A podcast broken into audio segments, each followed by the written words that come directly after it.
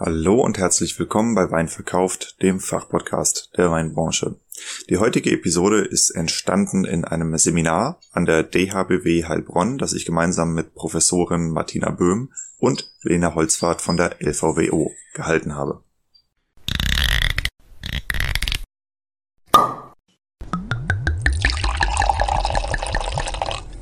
Wein gibt es nur, wenn die Winzerinnen und Winzer davon leben können. Deshalb untersuchen wir hier, wie man florierende Weinmarken aufbaut und wie du eine derart starke Nachfrage generierst, dass du deinen Wein nur noch zuzuteilen brauchst. Du hörst Wein verkauft, den Fachpodcast der Weinbranche, und hier geht es um die Kunst des Weinverkaufens. Wir sprechen über messerscharfe Positionierung, visionäre Verkaufstechniken, unterbewertete Nischen und entstehende Märkte im Wine-Business. Eben alles, was Entscheidungsträgern im Weinbau und angrenzenden Wirtschaftszweigen dabei hilft, profitable Vertriebskanäle zu erschließen, ihre Betriebe vernünftig auszubauen und zuverlässig neue Kunden zu gewinnen. Mein Name ist Diego, mein Podcast ist für alle gedacht, die in den Reben stehen und im Keller rumwuseln. Ich habe lange nach einer passenden Community für Weinverkauf gesucht. Er hat nun bei Wein Plus seinen Heimathafen gefunden und verdankt der Mitgliedschaft bemerkenswertes Wachstum. Mit der kostenfreien Mitgliedschaft bekommst du dort jeden Freitag Early Access zu einer bisher unveröffentlichten Episode von mir. Also abonniere den Podcast, um am Ball zu bleiben. Dieser Podcast wird finanziell unterstützt von Amorim, dem Weltmarktführer in der Korkproduktion.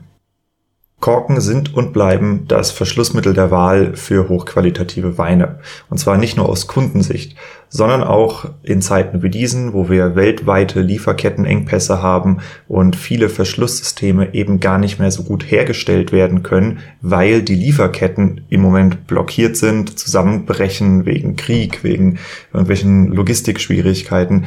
Äh, da zeigt sich eben genau die Stärke des Korkens, weil er wird hier in unserem Kontinent hergestellt. Und solltest du darüber nachdenken, wieder auf Korken zu wechseln oder bessere Korken einzusetzen, dann ist es wohl eine ganz gute Idee, dich mal an Amorin zu wenden.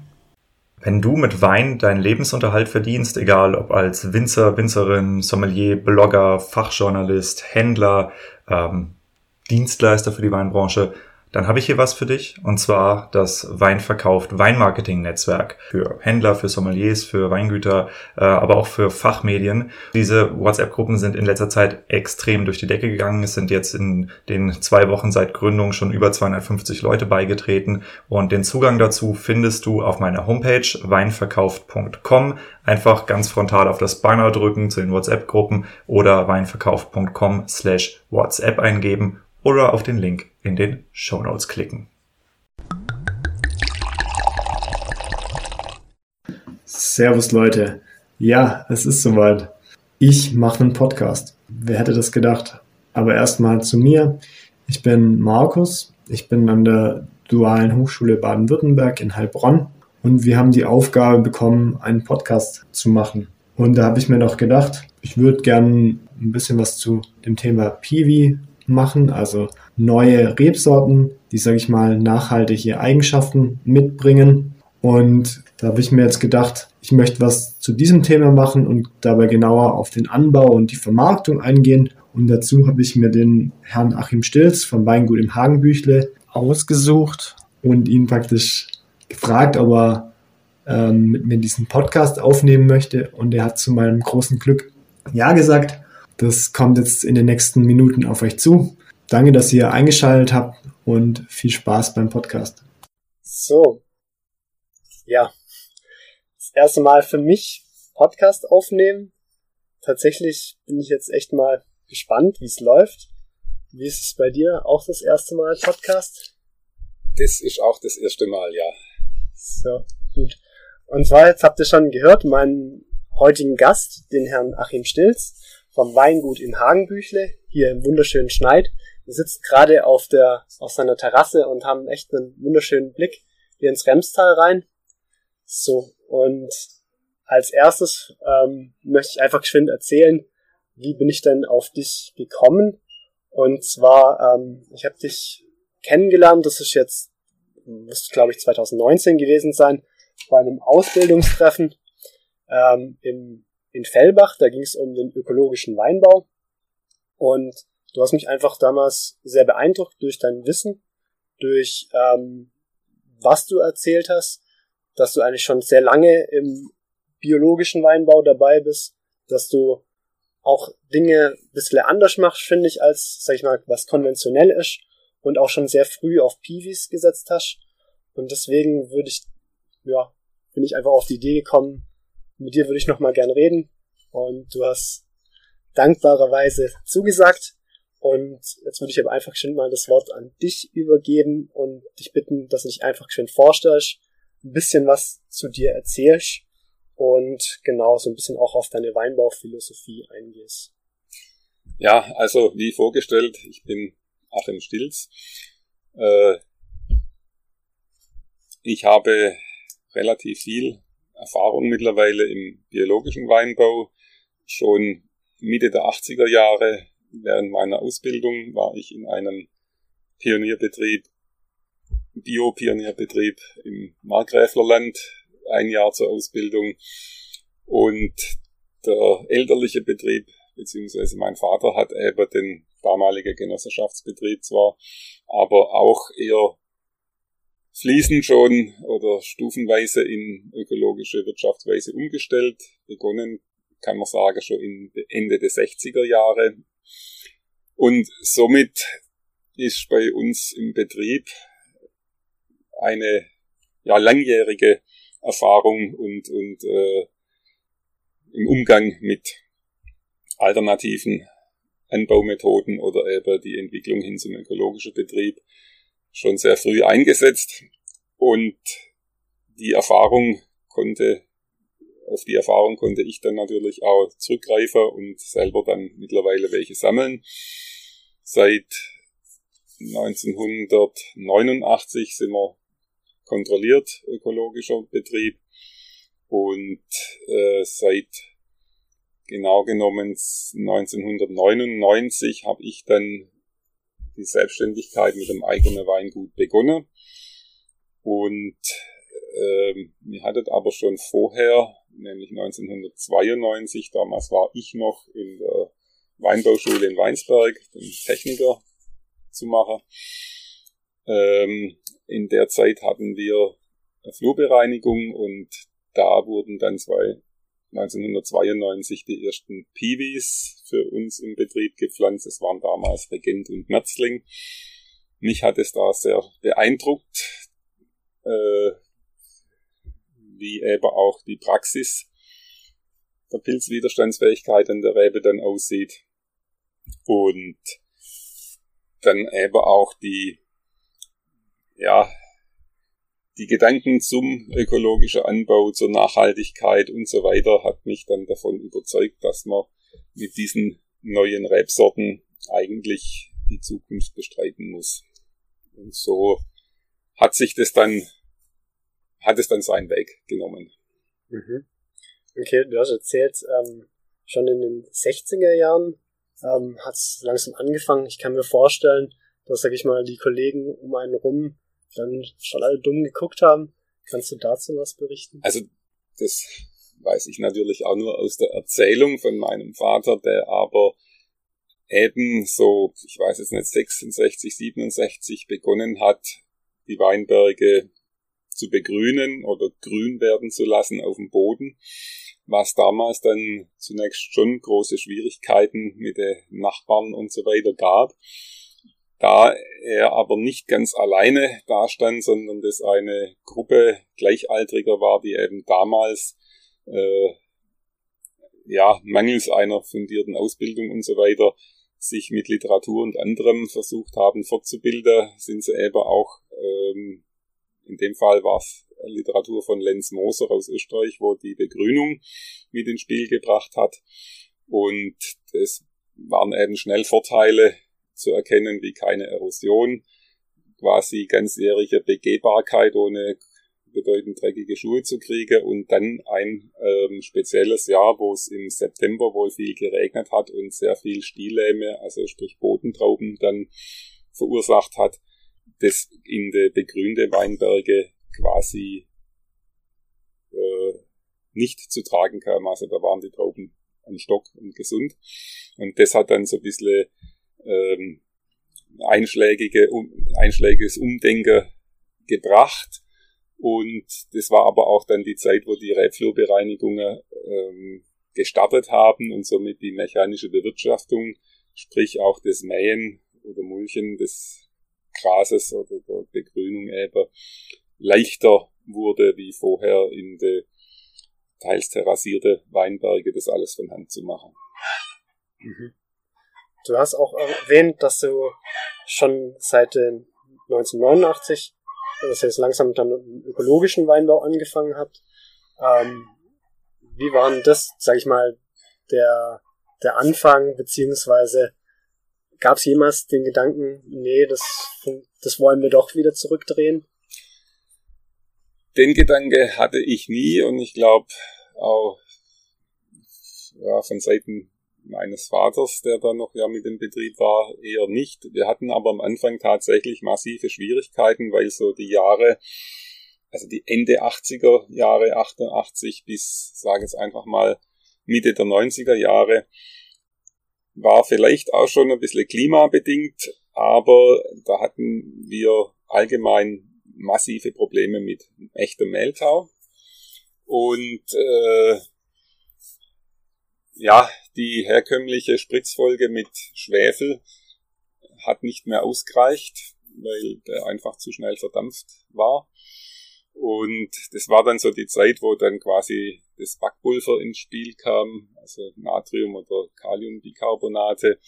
Und die Kombination, die hat man in den 90er Jahre irgendwann einmal dann, ja, äh, getestet oder kennengelernt und das ist das, was ich bis heute fahre, dann relativ erfolgreich. Aber das war schon ein paar herbe Jahre, weil immer wenn man denkt hat, so im Ende Juli, jetzt hat man es, dann kam speziell eben auch bei anfälligen Sorten wie Trollinger noch der echte Mehltau. Aber ja, man konnte das dann irgendwann in den Griff kriegen. Okay, verstehe ich. Gut. Ähm, du hast auch schon erwähnt, dass ihr früh, sehr früh auf Piwis gesetzt habt. Ähm, das ist auch das eigentliche Thema, worum ich mit dir heute reden möchte. Kannst du gerade darauf eingehen? Also das Thema Piwis ist mir selber in der Ausbildung sehr wenig begegnet, maximal theoretisch gestreift. Das war im Prinzip auch in Weinsbergen nicht viel anders. Und äh, es war aber im Prinzip ein Thema und äh, es gab da eben so ab und zu irgendwelche Infotreffen, sonstiges, so von eher Insidern oder ja, wo man versucht hat, dann an Informationen zu kommen, Weine zu probieren und ähnliches. Und äh, dann war eben in der Rebflurbereinigung, die letzte, die wir hatten, die dann 92 auspflanzt wurde, da ähm, konnten wir das dann durchsetzen, dass auch innerhalb der Genossenschaft mal mit zwei Piwi-Rebsorten der Versuch gewagt wurde und da konnte man dann zwei Weinberge, also wir vom Betrieb zwei Weinberge insgesamt waren es noch drei, vier andere Mitglieder, die dann da was gepflanzt haben hauptsächlich Regent und ein bisschen Herzling. Und das waren dann meine ersten Erfahrungen, die ich da gesammelt habe. Ich war begeistert, zehn Jahre mit der Spitze am Weinberg vorbei zu fahren. Und dann kam 2002, das war ähnlich von der Witterung wie vielleicht der vergangene Jahrgang, wo es eben im Sommer viel feucht und warm war. Und da gab es dann auch in den PD-Rebsorten oder Anlagen deutliche Schäden, wobei ähm, sehr unterschiedlich eben auch, ob es jetzt windoffen oder eben Taulagen und so weiter waren. Und man muss dazu sagen, da gab es dann auch konventionell und ökologisch bewirtschaftete Flächen, die wenig Ertrag hatten, obwohl sie 12 bis 13 Mal behandelt wurden. Äh, deshalb immer noch eigentlich ein Erfolg für die PDs. Und für mich war einfach schon zu der Zeit die Überlegung, erstens mal der Aufwand, Zeitaufwand, finanzielle Aufwand, was der Pflanzenschutz bedeutet, aber auch der, die Belastung des Bodens über die viele Überfahrten, die man hat und eben auch von der, vom Bodenzustand nicht immer aussuchbar sind. Im Pflanzenschutz muss man halt fahren, wenn es vom Termin her sein muss. Und da äh, ist dann halt der Boden nicht immer trocken und tragfähig. Und das eben so als Gesamtkonzept äh, einen, einen nachhaltigen Weinbau zu betreiben, ist zum einen der Energieverbrauch und zum anderen eben der Boden das eigentliche Kapital, das eigentliche, die eigentliche Lebensgrundlage weltweit, die grob gesagt hauptsächlich oberste Bodenschichten, also maximal der obere halbe Meter, wo gut belebt ist, wo sich die ganze Umsetzung im Boden äh, abspielt. Wenn der Bereich verdichtet ist, dann wird der Boden krank, kann grundsätzlich auch weniger Wasser aufnehmen, weniger speichern und äh, ja, das Wasser ist ein Hauptfaktor, aber dann eben auch die Organismen, das Bodenleben, das eben die Umsetzung von Nährstoffen und Mineralstoffen und äh, Humusbildung und so weiter, also was hier alles stattfindet. Und es ist mittlerweile schon deutlich spürbar, wenn ich in Weinberge mit robusten Rebsorten äh, eine Spateprobe mache, weil ich eben teilweise nur vier, fünf Durchfahrten mache. Äh, das ist natürlich auch nicht jedes Jahr garantiert, aber ich habe jetzt beispielsweise dieses Jahr null Pflanzenschutz in Piwi. Und aber auch im vergangenen Problem, ja, äh, ich habe drei Rebsorte, also es waren quasi vier Weinberge, die ich letztes Jahr auch null Pflanzenschutz äh, oder die mit null Pflanzenschutz. Das ist ein Wort. Absolut gut. Also da war gab's äh, später, also so auf der Herbst zu, hat man ein paar Negrose an die Blätter gesehen. Nicht eindeutige Flecke, aber eben deutlich für, für, wenn man sich auskennt, weiß man, Nekrose sind Terrorbefall abgewehrt, aber der Traube war 100% gut.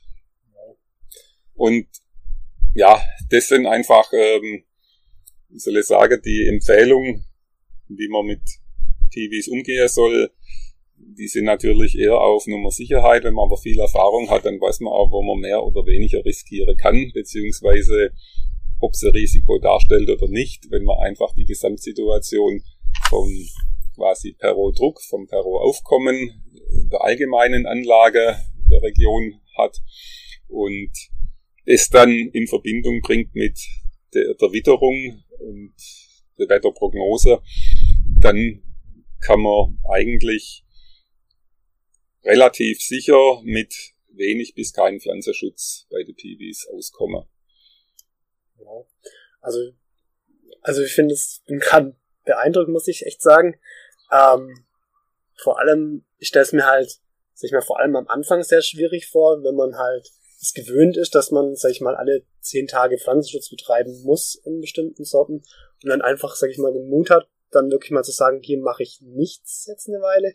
Das also ich bin da wahrscheinlich sehr blauäugig damals reingestolpert, was geheißen hat, das sind ähm, man sprach ja von Resistenz, also resistente Rebsorte.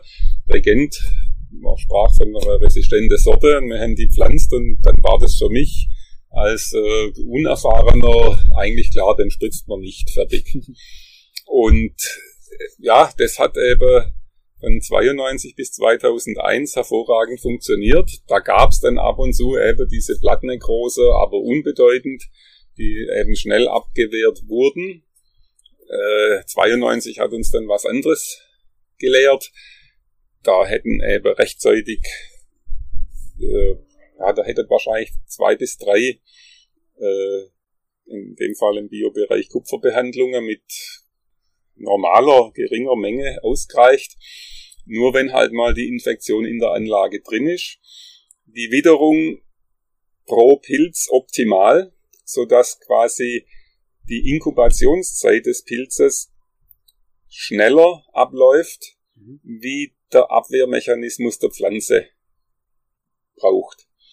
dann habe ich im Bestand praktisch einen neuen Ausbruch und mhm. somit eine millionenfache Vervielfältigung der Sporen und der möglichen Infektionen, weil die, die Widerstandsfähigkeit bedeutet ja nicht, dass keine Infektion stattfinden kann. Leider werdet, gibt's äh, die Infektionen, die findet genauso statt wie in jeder anderen Sorte. Nur kann dann die Pflanze eine ähm, von Infektion befallene Zelle erkennen und diese abgrenzen. Nur braucht es auch bestimmte Zeit, einige Tage. Und wenn jetzt die für die Peronospora in dem Fall Temperaturoptimum da ist und dann auch zu, auf jeden Ausbruch sofort wieder die Blattnässe da ist, dann kann sich eben ein massiver Druck und Befall aufbauen. In normalen Jahren ist dann auch so, wenn mal eine Infektion stattgefunden hat, dann regnet es ja nicht unbedingt genau, wenn der Ausbruch kommt wieder. Mhm. Und dann äh, hat die Pflanze wieder Zeit, das abzuwehren. Dann entspannt sich die Situation wieder. Aber wenn ich halt mehrfach quasi mit Ablauf der Inkubationszeit sofort wieder die, die Nässe habe und mhm. somit der neue Ausbruch möglich ist, das kriegt die Pflanze selber dann nicht mehr in den Griff. Also dann ist der Druck zu hoch, weil die Infektionen, die gibt's.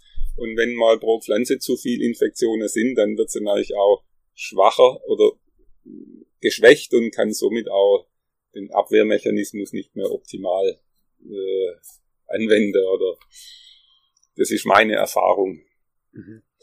Dann würdest du als Tipp geben, dass man vielleicht da auch ab und zu mal ein bisschen mutig sein soll? Oder würdest du das? Also von der offiziellen Beratung her und auch von der Züchter her wird ja gesagt, grundsätzlich um die Blüte rum ein oder zwei mhm. Spritzungen machen und je nachdem danach auch nochmal ein bis zwei Spritzungen. Dann hätten wir den Pflanzenschutz, äh, sagen wir je nachdem, ob man dann ein oder zwei jeweils macht, zwischen halbiert oder geviertelt mhm. vom Aufwand. Und ich, wie soll ich sagen, wenn ich Züchter wäre oder Berater, würde ich wahrscheinlich auch die sichere Seite wählen, weil sonst heißt nachher du oder sie haben gesagt. Und ähm, für mich als ja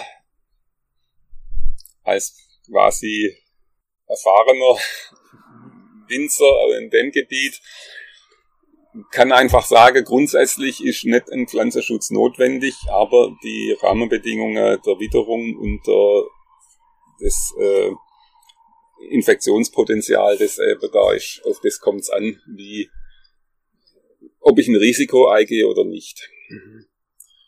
Darf ich mal fragen, mal dann schon mal reingefallen? So, also gerade letztes Jahr konnte man mit dem so ganz nicht von Anfang an rechnen, wie, mhm. wie sich das aufbaut.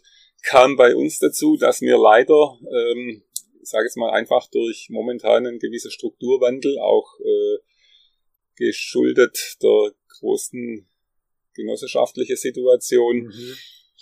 relativ viele eher übrige Rebflächen haben. Und da sind jetzt mhm. etliche äh, ja, Bewirtschafter, auf, die hier gepachtet und gekauft und was weiß ich was haben, aber vom Weinbau zwischen keine Ahnung und äh, völlig überfordert. Mhm. Und da gab's über die Gemarkung verstreut vier bis fünf Hektar, die quasi unbehandelt waren.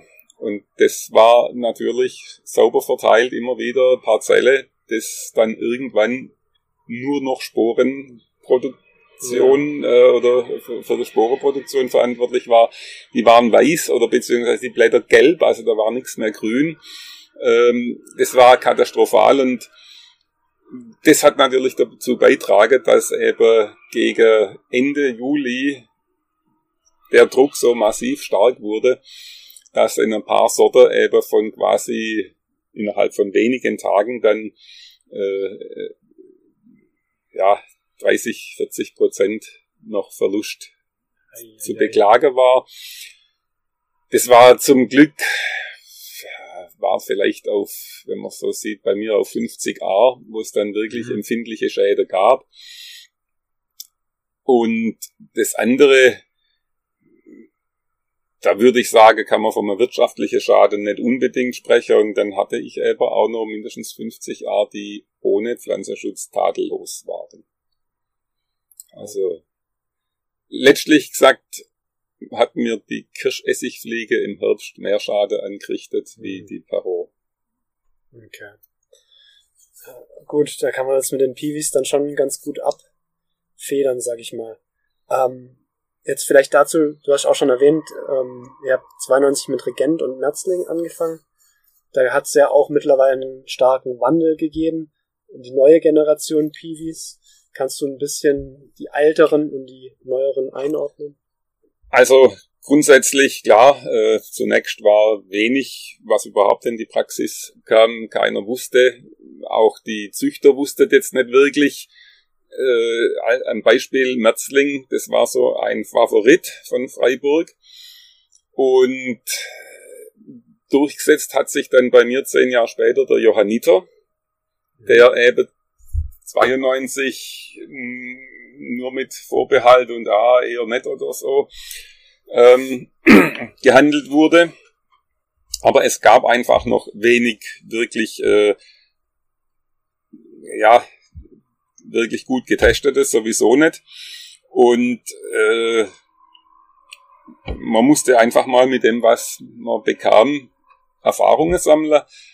Und das eine ist die Weinqualität, die eigentlich nur im Vordergrund steht. Alles andere spielt quasi nur untergeordnete Rolle, weil wenn ich eine nicht hervorragende Weinqualität bekomme, dann brauche ich eigentlich überhaupt nicht anfangen.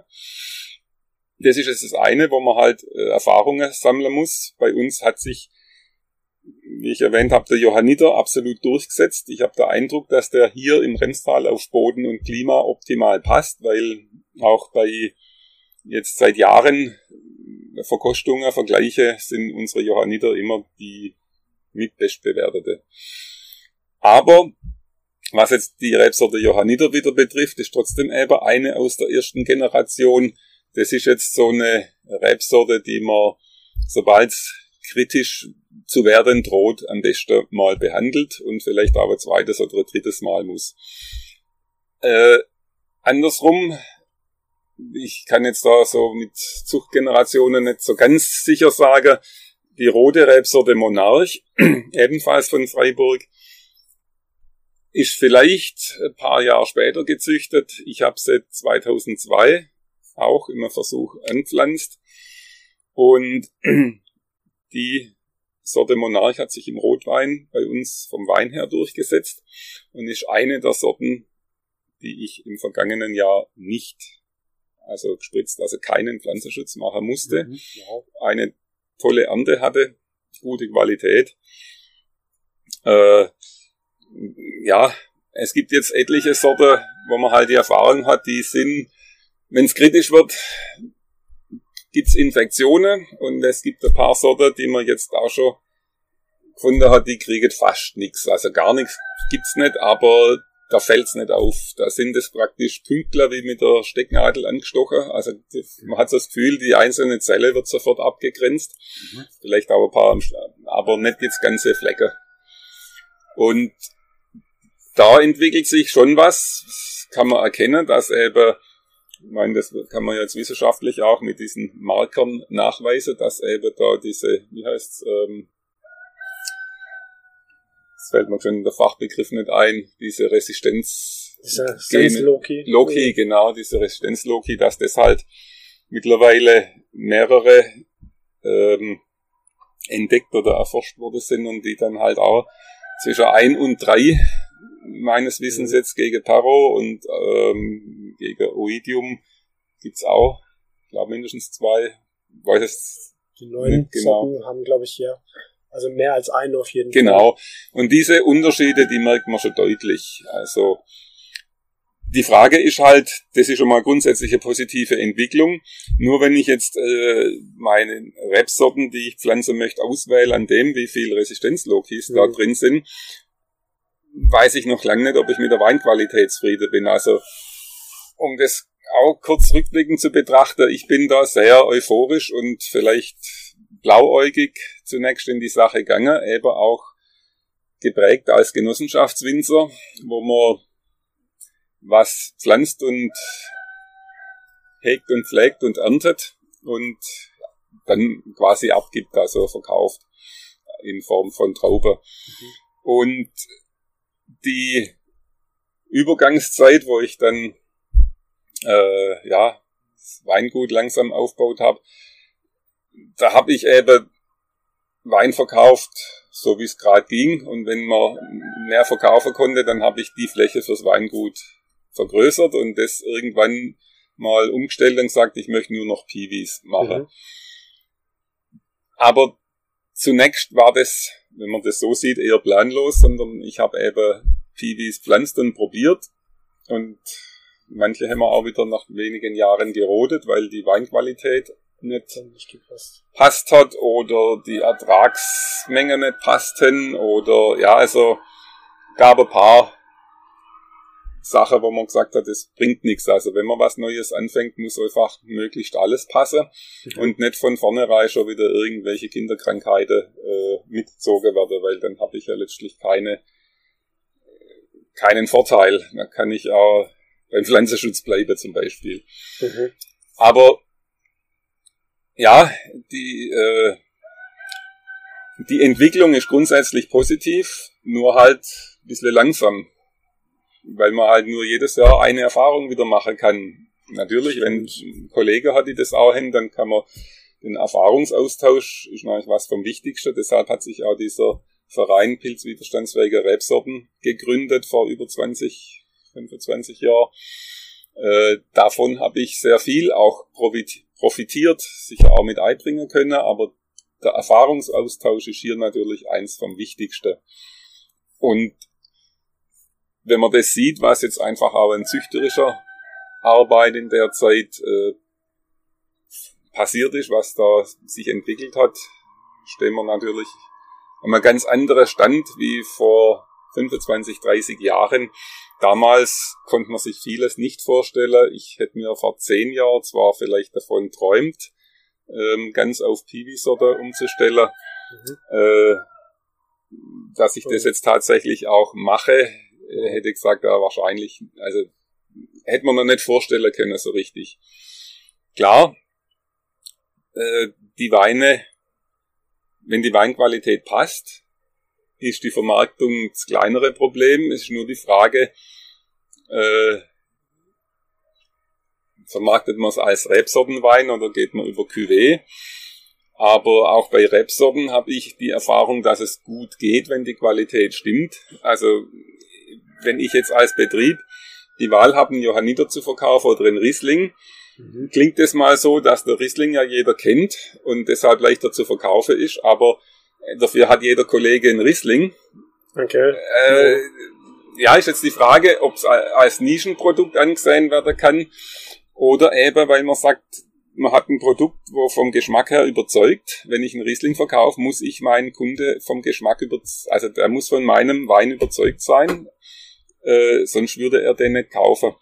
Und somit ist es mit etwas mehr Kommunikationsaufwand verbunden, wenn ich einen Piwi-Wein verkaufe am Anfang, aber wenn ihn der Kunde kennt und ihm geschmeckt hat, dann kauft er ihn auch wieder. Und die Erfahrung ist eigentlich somit die wertvollste, die wir jetzt gemacht haben, dass die Kunden wiederkommen um den Wein. Das ist nicht so Eintagspflege, ah, das probieren wir auch mal. Mhm. Äh, und ja, okay, jetzt habe ich es kennengelernt, aber ich kaufe wieder meinen bekannten herkömmlichen Wein. Schau, nee, ja. ähm, es gibt da genügend Wiederholungstäter. Mhm. Auch spricht sich's rum, also das ist das Schöne, dass dann Leute kommen und sagen, wir waren bei Freunden auf Besuch oder irgendwie und jetzt möchten wir den Wein auch. Das, ich sage jetzt mal, da wird man jetzt nicht überstürmt, aber ist eine grundsätzliche Bestätigung, dass es nicht an der Weinqualität liegt, sondern das Marketing ist halt doch wieder eine komplexe andere Geschichte wo es letztlich nicht unbedingt nur auf irgendwelche Rebsorte ankommt. Wenn man jetzt einfach mal die mediterrane Länder, die traditionelle Weinbauländer sieht, da geht ja eigentlich schon seit Jahrzehnten oder traditionell das meiste über Cuvées. Und in Deutschland wird äh, auf ein paar Rebsorten wahnsinnig viel Werbung gesetzt oder mit den Rebsorten Werbung gemacht. Wir haben es in Deutschland irgendwie geschafft, warum auch immer, die Rebsorten zur Marke zu machen. Mhm. Ein Riesling das ist ein Markenname, aber wenn man jetzt mal bewusst unterschiedliche Riesling deutschlandweit einkauft und hat dann 20 verschiedene Weine und lässt die mal blind verkosten, glaube ich, dass auch manche Fachleute aufs Glatteis geführt werden könnten, hier 20 Rieslinge zu erkennen. Mhm. Also die äh, Unterschiedlichkeit der Weine einzelner Rebsorte ist ja auch groß.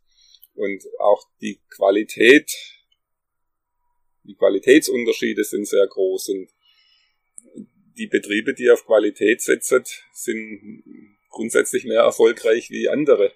Und so denke ich, die Weinqualität ist eigentlich das Oberste,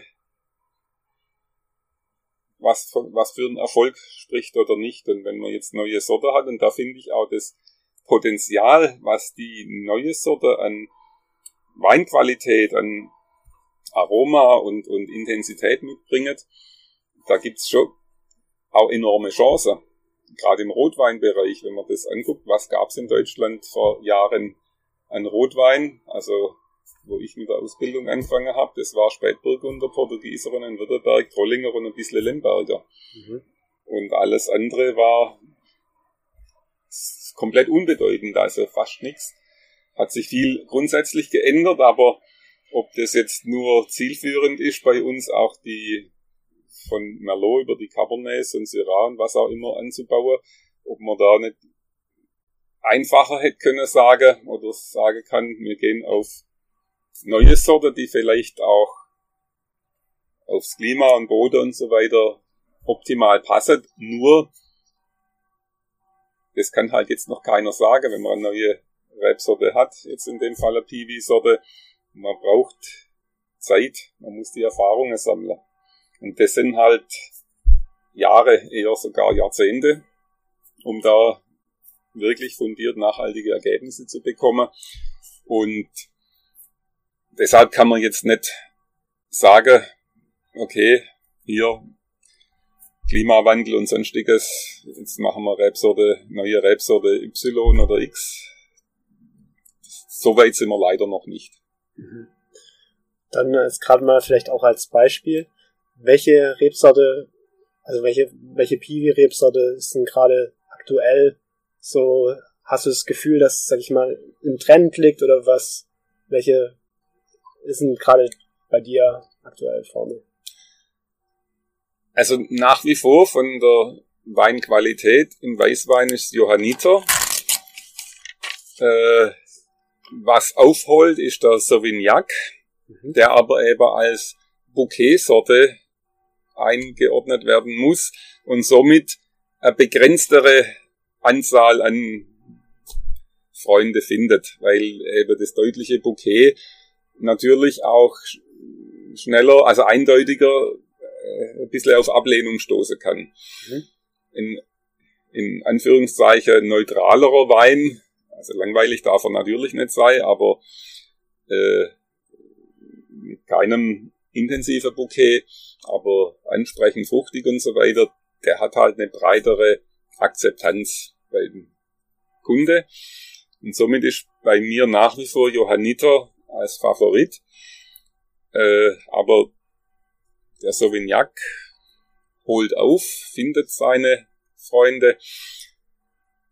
Der Souvenir Gris, äh, den habe ich jetzt auch äh, einiges angepflanzt, allerdings noch wenig Erfahrung mit dem Wein, weil das mhm. erst so voll ins, in Ertrag kommt. Das bisschen, was man bisher hatte, war jetzt noch nicht so richtig relevant, aussagekräftig. Bin ich mal gespannt. Der wäre etwas robuster wie der Johanniter.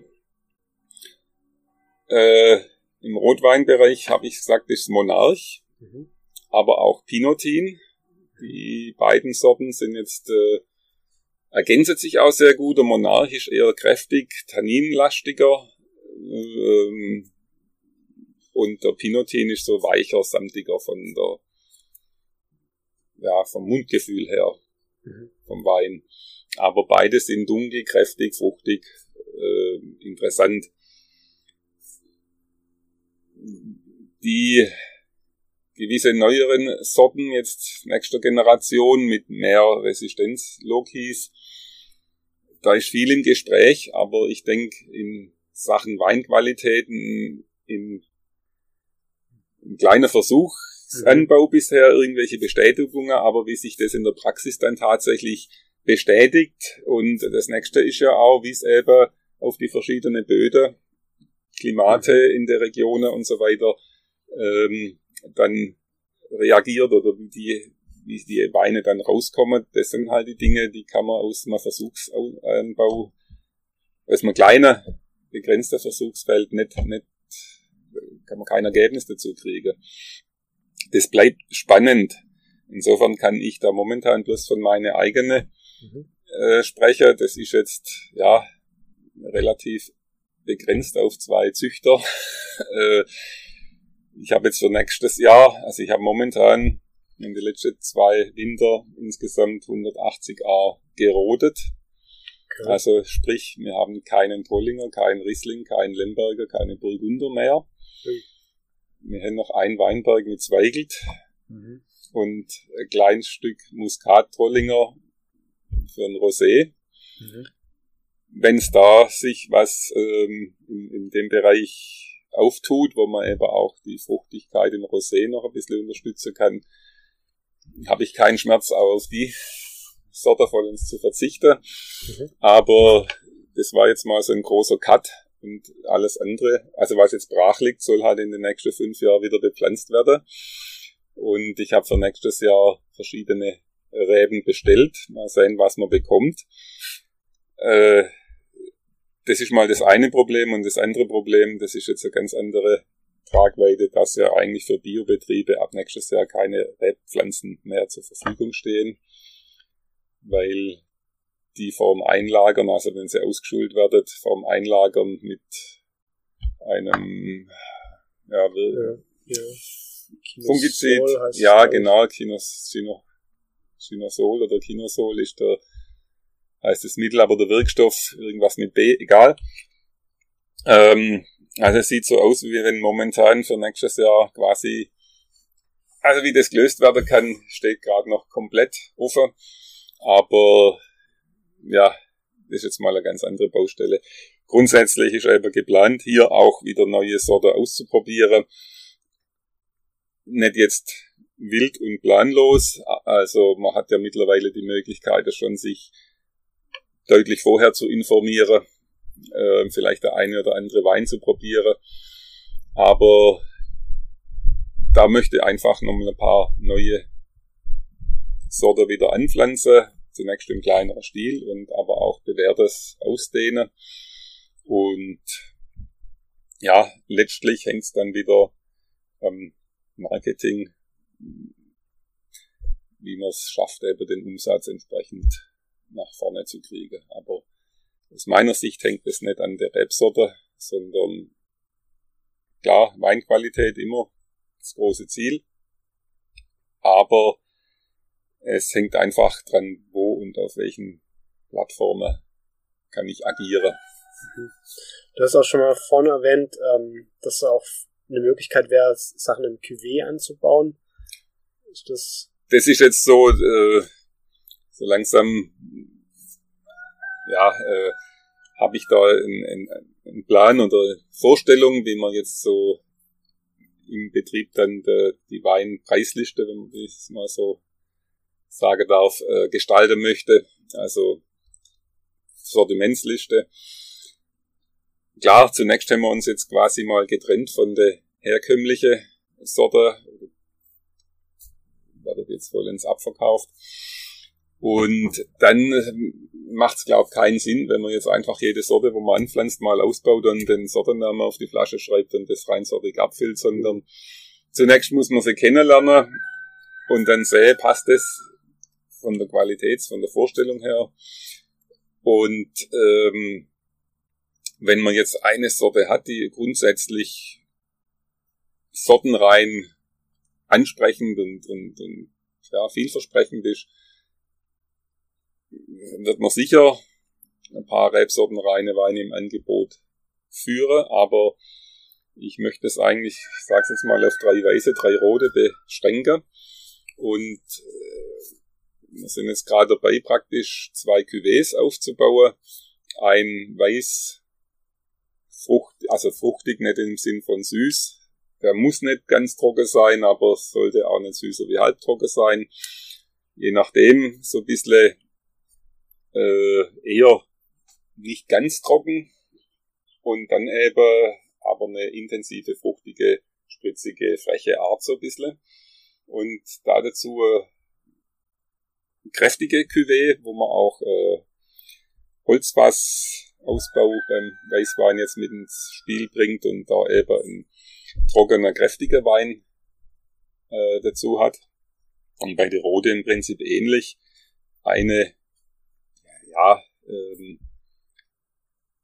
leichtere Cuvée und, und dann eben Barrik noch mhm. Wein, Barrik noch. Okay, also praktisch die, die Sortenliste einfach mal vereinfachen und dann einfach mal gucken, was funktioniert dann auch. Okay.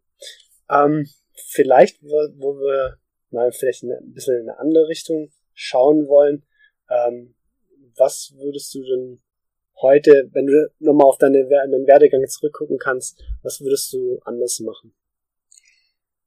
Ja, also habe mir überlegt, was ich da anders machen würde. Ich glaube quasi nichts, weil man ja immer am Anfang die Erfahrung nicht hat. Mhm. Wenn man jetzt zurückschaut und sagt, man hätte die ganze Erfahrung schon vor 20 Jahren gehabt, dann könnte man vielleicht sagen, man hätte das schon mit der, mit der Sortimentsliste oder irgendwie, also in dem Bereich früher anders strukturieren können. Aber das war ja grundsätzlich gar nicht möglich. Vor 20 Jahren haben ja auch noch eine ganze Reihe Weine, also Rebsorte gefehlt, die man heute hat. Mhm. Von dem her äh, kann ich jetzt nicht nichts finden, wo ich sage, das hätte ich grundsätzlich anders machen mhm. müssen. Äh, vielleicht hätte ich nicht Weinbautechniker lernen sollen, sondern Marketing irgendwas. Okay. Nur ist die Frage, ob ich dann diese ganze Geschichte mit, mit den neuen Rebsorten und auch äh, alles so angefangen und durchzogen hätte und äh, ob ich dann auch die Qualität erreichen würde.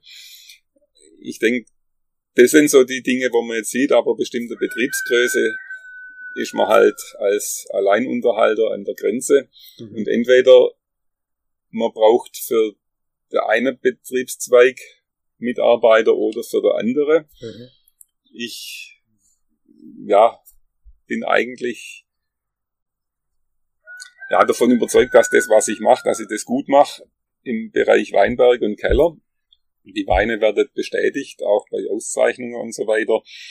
Und würde das auch gern nach wie vor so machen und muss jetzt halt suchen, wie ich im Bereich Marketing vielleicht irgendwelche Hilfen, Dienstleistungen, was auch immer, was man da findet, äh, in Anspruch nehmen kann. Okay. Gut. Ich denke, wir sind jetzt ganz gut rumgekommen mit, mit Themen über, wirklich über alles Mögliche, über, gerade sehr viel über Piwis, über den Anbau, ähm, ja, ich würde mal sagen, wir sind jetzt schon tatsächlich eine Dreiviertelstunde dabei. Ich weiß gar nicht, ob es dir aufgefallen ist. Aber ja. Ähm, gut. Deswegen würde ich dann auch mal sagen, hast du noch ein paar, abschließend noch ein paar Worte, die du vielleicht, sag ich mal, auch anderen Winzern mitgeben möchtest, die sich, sag ich mal, um das Thema Piwis kümmern und also grundsätzlich ist das ein Thema, wo man sicher tagesfüllend drüber diskutieren, Erfahrungsaustausch, sonstiges äh, zu bereden hätte und finden würde. So als kurze, ja, Essenz meiner Erfahrungen. Also, ich bin nach wie vor positiv von allem überzeugt, dass das ein richtiger Weg ist, auch grundsätzlich für die Zukunft die Nachhaltigkeit, äh, was man hier einfach in Bezug auf Umwelt, Klima, sonstiges in der Richtung sieht, ist es für mich einzige Weg in die Zukunft? Äh, oder ist das ein richtiger Weg in die Zukunft im Weinbau, dass man hier von der herkömmlichen Sorte wahrscheinlich wegkommen muss? Und ich wurde schon gefragt, was meiner Meinung nach die größte Hemmnis wäre, Piwi-Weine zu vermarkten. Ich muss jetzt zum einen sagen, wir dürfen keine Piwi-Weine vermarkten, sondern wir müssen gute Weine vermarkten. Äh, Rebsorte haben sich schon in der Geschichte immer wieder gewandelt und neue Sorte muss man einführen mit was Gutem. Guter Wein ist da die Grundlage muss die Grundlage sein und nicht Piwi, weil Piwi, äh, da weiß man wieder nicht, das ist wieder was komisches vom Begriff her, das ist ein besonderer Wein, ein anderer Wein irgendwie, ja, ist es überhaupt ein richtiger Wein? Also fachlich, glaube ich, ist die, der Begriff Piwi absolut okay, dann weiß man gleich, um was es geht. Aber Richtung Kunde, Verbraucher, Genießer darf das eigentlich in meinen Augen nicht okay. ein Begriff sein. Und das andere ist, der größte äh, Hemmnis, ein TV-Wein zu verkaufen, ist, wenn man es nicht tut. Dass man einfach mal mutig ist und es genau. Wird. Und ja, wir haben jetzt so viel über Phoebes geredet, ich denke, jetzt wird es mal für mich Zeit, dass ich mal ein bisschen was probiere. Ich danke dir herzlich für, für deine Zeit, dass du dir Zeit genommen hast und ja, Dankeschön. Ja, bitte. So, jetzt bin ich gerade aus dem Podcast raus und ja, jetzt habe ich mal ein bisschen Zeit, mir nochmal Gedanken zu machen, wie ist es so gelaufen. Ich bin erstmal super, super dankbar, Achim, dass du so ein guter Gesprächspartner warst, dass du so viel von dir erzählt hast, weil das war mit meine größte Sorge, dass wir einfach nicht wirklich in Gespräch kommen. Aber das hast du wirklich echt, das hast du wirklich klasse gemacht. Also vielen, vielen Dank. Und ja, wie war die Erfahrung? Es war tatsächlich dann doch gar nicht so einfach, wie ich es mir erhofft hatte. Einfach, dass man, sag ich mal, alles unter einen Hut bekommt, weil man muss aufpassen, man muss beim anderen zuhören, man darf seine Fragen nicht vergessen, die man hat. Man muss irgendwie noch gucken, dass man da einigermaßen Struktur reinbekommt. Ich bin mir nicht ganz sicher, ob mir das gelungen ist, ich würde jetzt auch im Nachgang anders reingehen. Vielleicht war es ein Fehler, dass ich, ich wollte sehr strukturiert reingehen, wollte, ähm, habe mir einen Plan geschrieben, wie ich das dann alles angehen kann und habe dann halt einfach mittendrin gemerkt, dass es, dass ich da gar nicht mehr hinterherkomme. Von daher würde ich jetzt, wenn ich es denn jemals nochmal machen würde, einen Podcast ganz anders machen. Und was noch, aber ich denke, ja, das ist ja Sinn der Sache, dass man was lernt, dass man auch mal über seinen Schatten springt, weil von mir aus hätte ich das jetzt nicht gemacht. Also ja, insgesamt bin ich dann schon recht dankbar, dass ich diese Aufgabe erledigen konnte, aber vielleicht auch, dass ich diese Aufgabe erledigen musste. Und ja, abschließend bleibt einfach noch zu sagen, danke Diego für deine Tipps. Ich glaube, ich konnte nicht alle umsetzen, aber ja, es hat schon mal auf jeden Fall geholfen. Und dann bin ich mal gespannt, ob ich eines Tages vielleicht tatsächlich nochmal einen weiteren Podcast machen werde. Also auf jeden Fall mal euch vielen, vielen Dank fürs Zuhören. Und jetzt wünsche ich euch noch viel Spaß mit den anderen Podcasts.